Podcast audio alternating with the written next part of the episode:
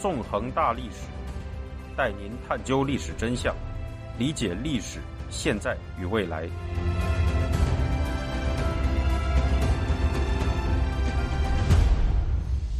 大家好，欢迎大家收听《纵横大历史》，我是主持人孙成。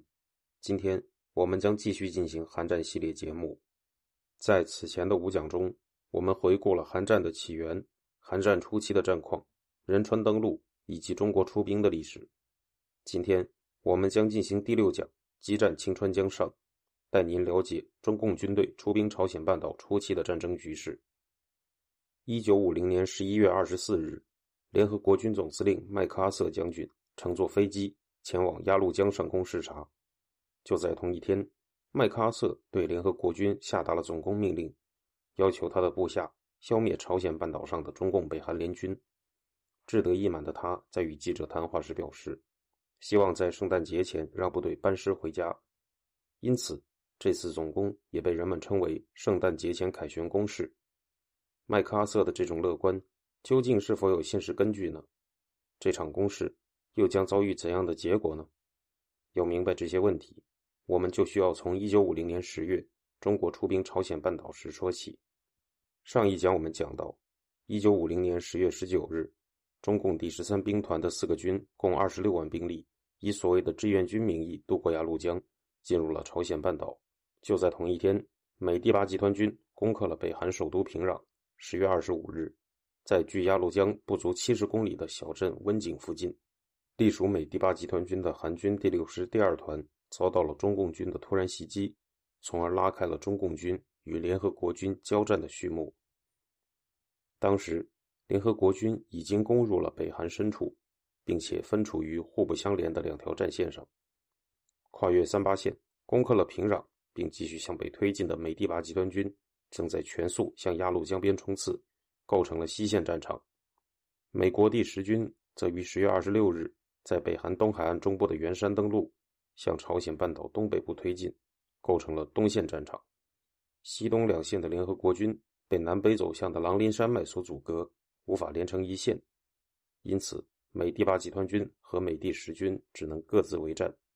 在西线，北韩军残部已经十分衰弱，因此美第八集团军各部正在争相前进，甚至没有形成一条连贯的战线，从而给中共军的渗透穿插制造了机会。韩军在温井的遇伏，就是在这样的背景下发生的。事实上。此时的美第八集团军的处境非常危急。根据中共高层原本制定的作战计划，进入北韩的中共军原本的行动方案是各部进至指定地区后，一方面迅速构筑工事，同时以小股部队向前伸出插至敌后。然而，因美第八集团军推进速度过快，各部没有形成连贯的战线，毛泽东便在十月二十一日改变了作战计划，要求彭德怀在西线动手。用七天至十天的时间消灭隶属于美第八集团军的数个战斗力较弱的韩国师，这样，中共第十三兵团就仅以第四十二军一部在东线采取防御姿态，并集中第三十八、第三十九、第四十三个军和第四十二军一部在西线发动攻势。对于这次攻势，中共方面称之为第一次战役。十月二十五日。当韩军第六师第二团在中共军的伏击下溃散时，美第八集团军各部还没有意识到问题的严重性，依然在向北推进。十月二十六日，韩军第六师第七团的官兵攻克了鸭绿江南岸的小镇楚山，并用机枪射击逃向满洲的北韩溃兵，成为第一支抵达鸭绿江畔的联合国军。然而，满心欢喜的该团官兵随后就发现。他们已经陷入了大批中共军的重围。三天后，这个团也在中共军的围攻下毁灭了。到十月三十日，已经有四个团的韩军在中共军的奇袭下覆灭。隶属于美第八集团军的其余韩军，大部分正在迅速向后退却，溃不成军。十一月一日，中共第三十九军开始进攻美骑兵一师第八团坚守的重镇云山。从而开始了中共军和美军的首次交火。由于中共军点燃了云山周围的森林，战场上空烟雾弥漫，联合国军难以进行有效的空中支援。伴随着苏式卡秋莎火箭炮的轰击，中共军以绝对优势兵力对云山发起了疯狂的进攻。到十一月三日，云山失守，美第八骑兵团损失了超过六百人。在中共军队的疯狂攻击下，美第八集团军退守清川江，试图组织起一道连贯的防线。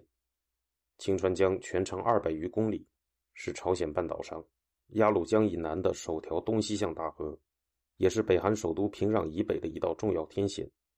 联合国军在清川江北岸构筑了数个坚固的桥头阵地，与蜂拥而至的中共大军展开了血战。双方在有的地点进行了残酷的白刃格斗。在十一月五日夜晚，战况尤其惨烈，联合国军的桥头阵地危在旦夕。然而，到了十一月六日凌晨，中共军队却突然全面退却，在联合国军面前消失得无影无踪。中共军的第一次战役就这样戏剧般的结束了。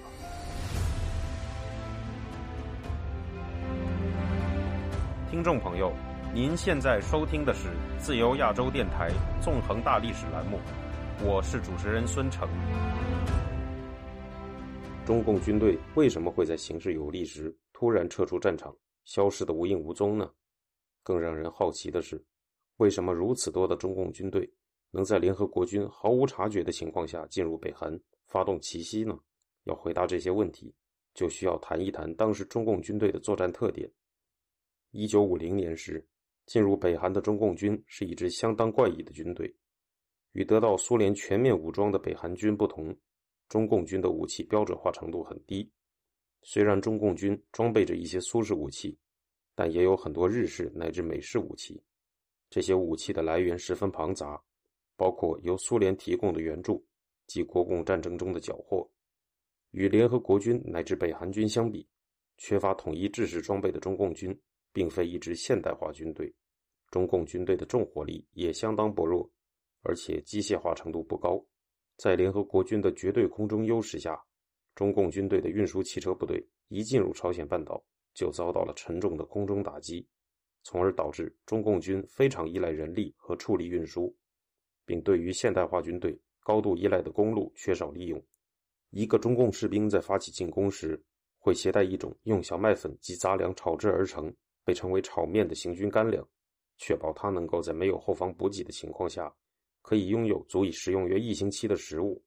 中共军队拥有一个严重缺陷，就是每次发动的大规模攻势都只能持续一至两周，超过这一时间限制，中共军就会面临断粮的危险。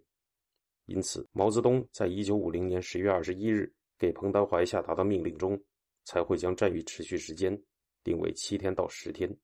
中共军队在十一月六日的突然退却。事实上，反映了他们在补给方面的短板。在白天，中共军为了躲避联合国军的空中侦察，往往隐蔽在北韩北部的群山之间。由于携带着炒面，他们甚至无需生火做饭，因此难以被联合国军的飞机发现。在一九五零年代，军用夜视设备技术仍然十分原始，因此夜晚就成了中共行军作战的时间。通过这种方式，大批中共军队。得以神不知鬼不觉地潜入北韩，在联合国军难以察觉的情况下，移动到联合国军身边，发起突然袭击。中共军队发起的进攻大多是在夜晚进行的。每当发起进攻时，缺乏无线电设备的中共军队常常会使用军号发布指令。对于西方军人而言，中式军号宛如哭丧的声调，在夜晚显得十分陌生，且带有一种令人不舒服的怪诞和恐怖感。在发起进攻时，中共军队的营连级单位会以班排级的小股部队形成一个个波次，持续不断的进攻对手防线上的特定地段。如果第一个波次被消灭，那么下一个波次就会不顾伤亡的沿着相同路线继续进攻，直到对手防线上特定地段的兵力被消耗殆尽。此后，大批中共军队就会从这一地段进行突破，插入对手的后方和侧翼，切断对手的退路。由于对中共军队的战法相当陌生，联合国军在与中共军遭遇的初期吃了很大的亏。不过，中共军事实上也有许多弱点。首先，由于中共军队缺乏通讯器材，大量营级以下的部队没有装备无线电及电话，因此在发动进攻后，营级以下的指挥员几乎没有选择的余地。一个营一旦投入战斗，往往要打到弹药完全用尽之时，即使这样做徒劳无益，甚至可能导致战术上的自杀后果。其次，中共军在发起进攻时，时常采用密集队形，不善于隐蔽，从而一次次蒙受沉重的死伤。一九五一年八月，彭德怀在总结近一年以来中共军的缺点时，曾表示，中共军不善于组织火力，不讲究战斗队形，特别是接敌运动，常遭受不应有的损失；不善于利用地形地物隐蔽接近敌人，单凭勇敢蜂拥冲锋，因之伤亡大。此种教训。不是几次，而是几千次的重复，直到一九五二年秋天，中共所谓的志愿军司令部依然反复嘱咐各部，称队形密集必然增加伤亡，投入战斗的兵力不能过于拥挤。总体而言，当时的中共军队绝非中共至今吹嘘的那般强大。联合国军在战争初期的失利，一是由于对中共军作战方式的不了解，二是由于轻敌冒进，并因此遭到奇袭。那么，在这之后，联合国军能否吸取教训呢？令人扼腕的是，在中共军队进行了第一次战役后，联合国军高层依然洋溢着一片乐观轻敌的气氛。一九五零年十一月二日，当中共军正在猛攻云山时，美国远东军司令部情报处长威洛比少将对进入北韩的中共军兵力进行了估计。认为其总兵力可能为三点四万人，其中有一点六五万人与联合国军进行了交战。十一月七日，美国中央情报局发布报告，认为在北韩的中共军约有三万至四万人。这样的估计，无疑是对中共军兵力的严重低估。另一方面，针对中共军介入战争的新形势，联合国军总司令麦克阿瑟将军则寄希望于首先发动大规模空中攻势，摧毁鸭绿江上的桥梁。而后再以地面部队的推进击败中共北韩联军，统一朝鲜半岛。十一月六日，华盛顿方面同意了麦克阿瑟的轰炸计划。八日，美军的大批 B 二九式轰炸机飞临鸭绿江上空，开始对鸭绿江南岸的北韩城镇及鸭绿江上的大桥进行大规模空袭。然而，为了避免将炸弹投入满洲境内，导致战争进一步扩大，美军轰炸机编队。不得不沿着一条位于鸭绿江主航道南侧、与主航道平行且与鸭绿江上的桥梁呈直角的弯曲路线飞行并投弹，还要躲避来自鸭绿江两岸的防空炮火。这样一来，美军轰炸机命中大桥的概率就大大下降了。更为雪上加霜的是，在斯大林的命令下，苏联空军别洛夫航空师在此期间进驻沈阳及鞍山，并在十一月出现于鸭绿江上空。苏联米格战机伪装成中国空军，与美军空袭部队进行了多次空战，使美军的轰炸行动更为困难。在种种不利因素的影响下，直到十一月底，鸭绿江上的十二座大桥也只有四座被摧毁。而此时，随着寒冬到来，鸭绿江江面已经冰封，麦克阿瑟的空中作战至此宣告失败。在整个十一月，联合国军司令部。一直低估着中共军在北韩的兵力。十一月九日，联合国军司令部再次评估进入北韩的中共军实力，认为他们有七点五六万人。这一数字依然远远低于中共军的实际人数。然而，这个数字就是麦克阿瑟重新发动大规模地面攻势前，联合国军所估计到的最高数字了。此时，中共军队正在向北韩大举增兵，将第五十。第六十六军编入西线的第十三兵团，将第三野战军第九兵团的第二十、第二十六、第二十七军投入东线。一九五零年十一月二十四日，麦克阿瑟乘坐飞机视察鸭绿江上空，并下令联合国军在东西两线发起全面进攻。这就是我们在本讲开头所说的那一幕。事实上，这时的他实在是过于乐观了。